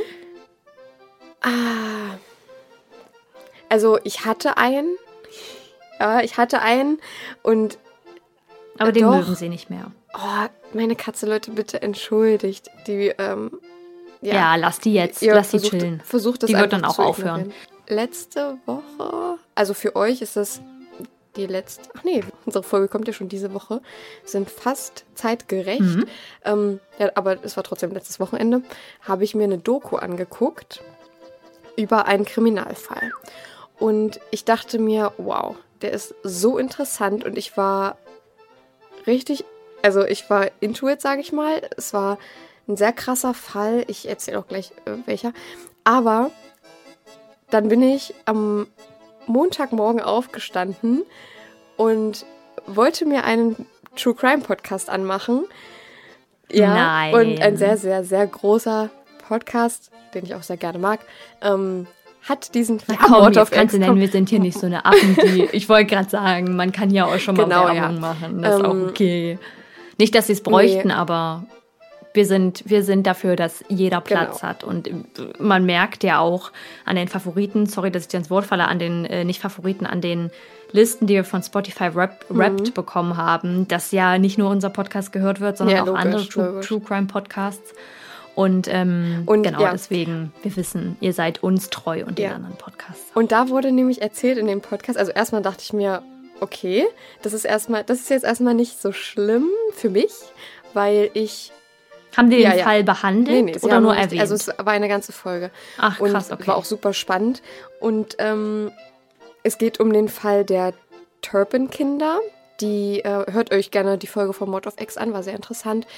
Die ähm, in ihrem Haus du machst ja also nicht. was mache ich? Achso, nein, ich mache den Fall, ich mache den Fall, Den jetzt Fall? nicht mehr, weil Okay. ja und da komme ich wieder zurück. Was ich sagen wollte, ich bin froh, dass ich ihn nicht vorher schon recherchiert hatte und ich habe ja diese Panik, mein Fall, den ich seit März, letzt, also diesen Jahres recherchiere bzw. versuche, äh, das Buch fertig zu lesen.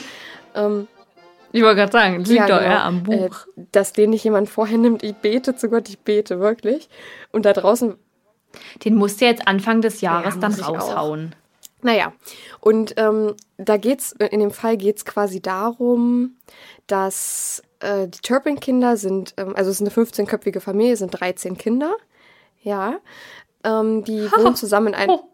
Alles, alles Kinder eines Ja. Elternpaares? die, äh, ja, ja, genau. oh, ja. Ähm, und hört es, ich fasse es nur kurz zusammen. Und die Kinder, ähm, also die eine Tochter traut es sich irgendwann zu fliehen, weil es ähm, in dem Haushalt ganz, ganz schlimm zugeht. Also es ist dreckig, es ist, die Kinder bekommen kein Essen, die Kinder werden gefesselt an ihren Betten, es gibt Fotos. Es, Oh ist, es ist wirklich ganz schlimm. Im Podcast wurde gesagt, dass ähm, diese Doku bei YouTube als Vorschlag kam und genau dasselbe war es bei mir und ich dachte mir und ich habe mir wirklich, das war eine mehrteilige Doku und ich habe das und weil das ist so, das ist so perfektes Material, man kann das so schön nacherzählen. Ähm, aber ja, Leute, da, äh, da leiten wir euch jetzt mal kurz um, auch wenn wir den Fall nicht machen. Hört da gerne mal bei Mod of X rein, weil das ist ein super interessanter Fall, der hat mich wirklich gecatcht. Also das war eigentlich mein Favorit, Ich- aber ja, es ist schon noch mein Favorit, die Doku, sehr interessant. Also Ja. es ist dein Favorit, aber es, du wirst ihn nicht mehr uns Genau. nicht mehr präsentieren. Da höre ich jetzt schon die Stimme in meinem Ohr, die dann sagen, "Na, aber das tut doch nichts zur Sache. Man hört euch doch trotzdem gern zu. Das ist super lieb von euch, dass ihr uns das immer schreibt. Ähm, wir wollen natürlich auch äh, Fälle machen, die für euch neu sind und auch die für uns irgendwie ein bisschen neu sind. Ich meine, Shano hätte jetzt mega Bock drauf gehabt, ähm, den zu recherchieren und zu euch vorzutragen. Schade, dass er schon von einem anderen Podcast Ja. gecovert wurde. Aber ja, Aber wie gesagt, Leute, I like it. ich werde mir also das auch mal anschauen. Wenn du dir jetzt die Folge nicht anhören wird oder wenn ihr euch die Folge nicht anhören wird, aus welchem Grund auch immer, ich verstehe es nicht, ähm, dann guckt wenigstens mal äh, nach den Fotos, weil die Fotos von dem Haus sind katastrophal. Alles ist dreckig. Die Kinder, das ähm, wird auch in dem Podcast erklärt. Er hört einfach da rein, wird alles nochmal erklärt. Aber die Kinder durften, Ja. hatten halt keine sauberen Sachen, nur wenn sie als Gruppe das Haus verlassen haben. Und die Kinder haben, ja, und die, die, die, die äh, sich getraut hat zu fliehen, ist 17 Jahre alt und ähm, sie hat vorher in ihrem Leben noch nie mit einem anderen Menschen außer ihrer Familie gesprochen, wusste auch nicht, was Straßennamen sind, sie hat, wusste nicht, was Gehwege sind, sie ist die ganze Zeit mitten auf der Straße gelaufen. Äh, Ich will es jetzt hier nicht nacherzählen, aber nur damit du oder dann nur damit ihr da mal einen kleinen Einblick bekommt. Das ist ein sehr interessanter Fall. Der ist von 2018 und ich finde es verrückt, dass ich den jetzt erst oder dass wahrscheinlich wir alle den jetzt erst kennengelernt haben. Naja, vielleicht äh, haben die Ermittlungen auch einfach so lange gedauert. Ja. Und äh, man, ich meine, zum Schutz dieser ganzen Familie, dieser Kinder, also nicht der Eltern, aber Ja. zum Schutz der Kinder, dass man da das nicht so publik gemacht hat Ja, direkt. aber vielleicht liegt es auch daran, dass die Kinder an die Öffentlichkeit getreten sind und viele Interviews jetzt auftreten. Also die äh, tatsächlich die älteste Tochter Ja. der Familie ist 29 Jahre alt gewesen bei, bei dem.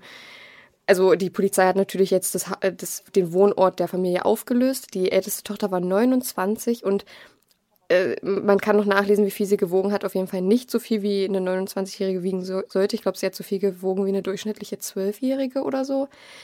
Und, äh, und ja, es ist krass, hört es Oh euch einfach an, sehr, sehr interessant. Da frage ich mich, wie das mit dem Schulsystem in Amerika ist, weil ja auch so Genau, viel wurden gehomeschoolt werden. Die, die wurden gehomeschoolt Ah, durch. okay. Also es wurde das Problem, angeblich ja. gehomeschoolt durch ähm, ihre Eltern.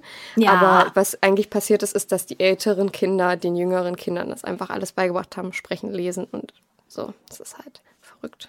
Ja, genau, das würde ich sagen. Also, dass in Amerika ja das Homeschooling wirklich ähm, häufig vertreten ist und dass ich glaube, dass die da nicht so hinterher sind. Also Leute, als Empfehlung erstmal die Doku. Ähm, oder wie gesagt, wenn ihr Mod of X-Fans seid, dann hört euch auch gleich die Folge an, die ist auch sehr gut. Ähm, und die Bilder dazu, es hat mich geschockt, aber ja, mein, mein makaberer Favorit ist die Doku, weil sie sehr, sehr spannend war. Ist euch eigentlich aufgefallen, dass es dieses Mal keinen Home-Favoriten von mir gab? Ich bin überrascht. Aber es ist immer Home oder eine Serie Ja, oder ein. Film. also, mein Favorit für heute hat uns heute erreicht. Und wir haben von unseren Mamas und Papas Nikolaus-Pakete cool. bekommen. Und da waren in beiden ein paar Kleinigkeiten drin und selbstgebackene Plätzchen. Und meine Mama hat Bisets gemacht, die aber nicht so staubtrocken wie vom Bäcker sind, nicht so kreidig, sondern noch so Mhm. leicht zäh innen drin. Und ja, sie hat für meinen Papa Eierlikör gemacht und hatte noch 20 Eiweiß über und hat dann Bisset Ja, gut. selbst gemacht. Es wird alles verwertet, das finde ich sehr schön. Ja, siehst du. Und ja, da haben uns heute diese beiden Pakete erreicht und ich habe mich riesig gefreut und es waren so viele schöne Sachen drin. Also sollte das jetzt einer der vier Leute hören, ich gehe davon aus, dass nur zwei, nur zwei davon hören, nämlich unsere Mamas. Und sollten die das hören, vielen, vielen Dank. Es war ganz, es war ganz toll und wir haben uns, ähm, wir haben uns sehr darüber gefreut. Ich hatte vom Nikolaus Vom gestern hatte ich einen Schoko-Nikolausi in meinem Stiefel, zwei Mandarinen und eine neue Ausgabe von, äh, also eine neue, ja, eine neue Ausgabe von Black, nee, nee, ja, Auflage von Black Ah, Stories. ja, eine Auflage Von einer Autorin. Ich, ich lese selber keine Bücher von ihr, aber ja. Das hat mir Sehr der cool. Nikolaus gebracht. Und meinem Freund hat der Nikolaus eine neue Yogamatte gebracht. Ich habe Weil wir zusammen Yoga machen und der immer auf, bisher immer auf einem Handtuch und einer du hast Kuscheldecke. aber eine. Ja, aber die habe ich schon ewig. Ey, hör auf zu lachen. Yoga, ich- ich, I ich sag da gar nichts dagegen. Ich, Ich ich, schwöre, nee, nee, nee, also ich weiß, dass du nicht lachst, weil wir Yoga machen, aber ich schwöre, wenn man lange am Schreibtisch sitzt am Tag, sich am Ende so ein entspannendes, da gibt's ja hier Mady Morrison, wird geschrieben M-A-D-Y und dann Morrison. Wenn man sich ein Video von ihr anmacht, so einen ganz, ganz entspannten Yoga-Flow, da kommt ganz viel auch einfach mit Atmen und also Atemübungen oder nur in einer Position zu sitzen, die super easy ist. Ey, das ist so entspannt und so befreiend für die Wirbelsäule. Einfach mal alles zu strecken. Man fühlt sich wie lang Und das kommt dann danach. auf YouTube. Also ich höre mich an wie so ein, wie so ein etwas ältere Person. Wie so eine die Omi, die sagt, wie so- äh, kommt so das dann Boomer. auf YouTube? Kommt das? Nee, aber kommt es auf YouTube? Ja, Okay. die lädt kostenlose Videos auf YouTube und hat immer beginnend vom Vid am Video eine Werbung, aber zwischendrin Okay. nicht. Das finde ich richtig gut, weil das wäre ja kompletter Blödsinn, wenn dann da zwischendurch irgendwo eine Werbung okay. läuft. Also ich hoffe, meine Mama hat sich das jetzt mitgeschrieben, weil ihr Yoga-Studio hat zugemacht und jetzt, ähm, ja, also Mama. Das ist richtig cool. Die macht richtig coole Sachen. Die hat auch Playlists auf YouTube, die man dann durchklicken kann. Und da gibt es dann äh, Yoga, entspanntes Yoga, Yoga für Rücken und Nacken, Yoga für die Beine. Ich weiß nicht, ob es Yoga für die Beine gibt. Doch, ich glaube auch. Aber es ist mega entspannend. Ähm, also Mhm. ich wollte jetzt noch, kurz- wenn du mich jetzt auch noch mal kurz sprechen lässt, ähm, ich wollte, nein, das war ein Spaß. Ja. Ganz gerne. Wir haben einen Podcast, da kann man mal, kann man mal ein kleines Plöschchen halten. Ähm, nee, ich wollte nur sagen, was ich von Nikolaus bekommen habe. Ich habe, also von meiner, Wenn du mich mal kurz sprechen lässt. Erzähl mal, nein, was du also von nicht, Nikolaus nicht bekommen spektakulär. hast. Ich hatte vor meiner Tür ähm, zwei Nikolausis. Den Putzlappen ums, ums Haus, ums Nee, nee, Treppenhaus sauber Tür zu hatte ich zwei machen. Nikolausis zu stehen. Äh, also Schoko-Nikolausis, Mm. na klar. Ähm, und das war tatsächlich von Süß. unseren Nachbarn hier irgendwo im Haus. Die Be irgendein Bewohner hat und hat jedem irgendwie was hingestellt. Und das finde ich, also es hört natürlich jetzt hier gerade keiner, außer ihr hört mich jetzt hier durch die Wände. Aber ähm, ich, ich sage hiermit vielen Dank. Ja, und dann habe ich noch Socken von meiner Mama bekommen und ich freue mich irgendwie immer richtig über Socken. Also das sind so mitteldicke Socken und da sind Katzen drauf. Ja. Ja, Kuschelsocken sind immer ganz wichtig. Also de, Ja. die kann man immer gebrauchen. De- Für einen schönen Sonntag muss, muss man Kuschelsocken haben. Ich habe Handschuhe bekommen, die eigentlich nur so Ah, ab, also die, die die noch so- abgeschnittenen ja, Finger ja. haben, aber dann kann man umklappen und dann ist da aber ein Weihnachtsmann zu sehen, so ein Santa Claus. Ich finde, damit Santa Claus. aus wie so eine Vierjährige, aber ich lieb's. Ich habe nämlich so gedacht, okay, ja, solche Fingerlinge trage ich jetzt eigentlich nicht. Und dann konnte man das umklappen und dann hatte der hier oben eine Bommel. Und dann konntest du so machen und dann sah das aus, als würde der winken. Nein. Richtig Ich, süß. also ich habe ich hab auch so Fäustlinge und ich finde die, ehrlich gesagt, also klar sehen die jetzt aus, als wäre ich halt drei, aber ich finde es halt, also die Finger, die Finger wärmen sich nochmal selber. Finde ich ganz cool. Ja, ich finde auch, also zum Autofahren finde ich das immer ein bisschen kritisch, aber da kann man nicht so schnell hantieren. Aber A, wärmen die besser und B, finde ich die eigentlich hübscher als normale Fingerhandschuhe. Wirklich? Ich Ich finde die, ich finde die Fingerhand, ja, ich finde die Fingerhandschuhe, außer Ja. du hast jetzt so hübsche Leder, Fake-Leder, Faux- Faux-Leder, ähm, außer du hast hübsche Lederhandschuhe, Also ich habe von meiner Oma und ich muss sie eigentlich meiner Mama wieder zurückgeben, aber ich habe so richtig, ri- richtig, Man richtig kennt's. schöne Lederhandschuhe, die so richtig feine Finger haben. Also so die Finger laufen richtig spitz zu, sieht sehr, sehr filigran und richtig, richtig schön aus. Mm. Und die halten halt auch mega warm und ich muss jetzt irgendwie die noch ein bisschen bei mir behalten. Also, hier ist eine Geschenkidee für Chenor. Die gibt's nicht mehr. Die sind ja von meiner Oma und äh, die, so welche, weiß ich nicht, ob es die überhaupt noch mal gibt. Na klar, da gibt es auf jeden Fall ich auch nicht- Alternativen zu, die vielleicht nicht aus Ja, ich Echtleder glaube nämlich, sind. die sind schon aus Echtleder. Aber was soll ich machen? Die sind jetzt. aus ja, der Zeit ganz ja, ja. bestimmt. Naja, so das Tier ist dafür jetzt halt Vor wahrscheinlich schon Jetzt 50 ist, Jahren. Jetzt ganz, ist auch nicht mehr Ja. rückgängig zu machen. Ähm, ja, genau, das waren unsere Favoriten. Wir hoffen natürlich, ihr hattet auch ein kleines Mhm. Nikolausgeschenk. Mir wurde gesagt ähm, von einer Person hier aus dem äh, Familienfreundeskreis, wach auf, den Nikolaus gibt es nicht. Nachdem ich ihn darauf hingewiesen habe, dass er, dass er alle Adventskalender, die er hatte, an einem Tag aufgegessen hat. Oh mein Gott. Nee. Und der hatte sogar Nachbarn im Haus, die ihm einen Adventskalender hingestellt haben. Den Nein. hat er auch gegessen. Nee, das, also, weil er keine Schokolade zu, Schokolade zu Hause Ja, Ich war ich empört ich darüber. nee, empört. Hab ich, da habe ich das geäußert und da wurde mir gesagt, den Nikolaus gibt es nicht. Wach auf. also das, nee, nee, Ja, Saskia, da war ich schockiert. finde ich einfach fies und frech. Und, äh, ne, das geht nicht. Also, falls du das hörst, das, ähm, das, man zerstört nicht einfach Welten von jemandem. Ich habe ich hab dann, als die Person hierher kam, habe ich dann gezeigt, wie unsere Adventskalender so schön aufgereiht Ja. waren in der Küche. Und so, wir stehen hier jeden Morgen vor den beiden Adventskalendern und äh, vor den, also jeder hat zwei, nee, ich habe drei Adventskalender, zwei Schoko-Adventskalender. Ich, zwei Schoko-Adventskalender und einen mit Kärtchen, wo Katzen drauf sind. Okay. Der glitzert so richtig doll.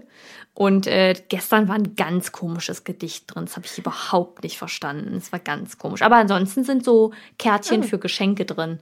So, aber richtig alt, also ein bisschen wie, ja, sieht aus wie so ein kleiner Omi-Kalender, aber mega süß.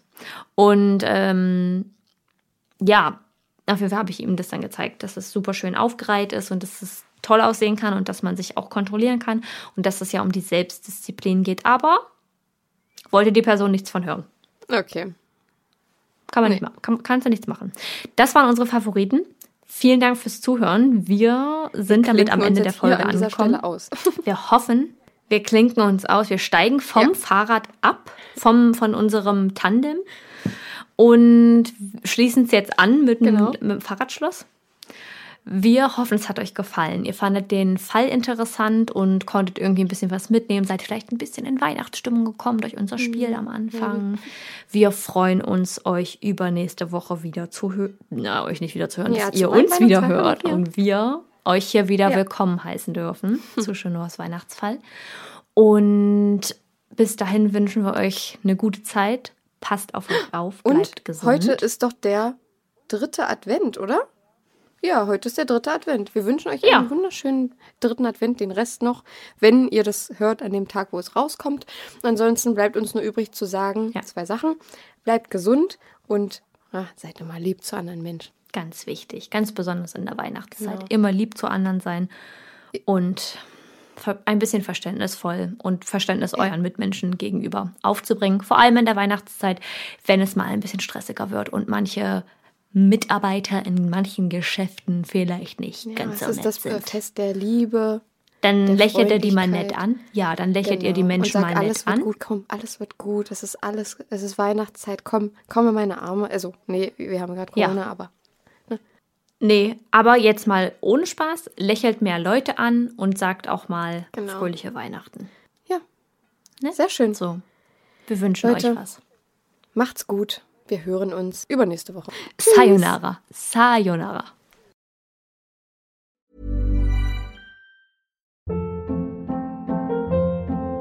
Hold up. What was that? Boring. No flavor. That was as bad as those leftovers you ate all week. Kiki Palmer here, and it's time to say hello to something fresh and guilt-free. Hello Fresh. Jazz up dinner with pecan-crusted chicken or garlic butter shrimp scampi. Now that's music to my mouth. Hello Fresh. Let's get this dinner party started. Discover all the delicious possibilities at hellofresh.com.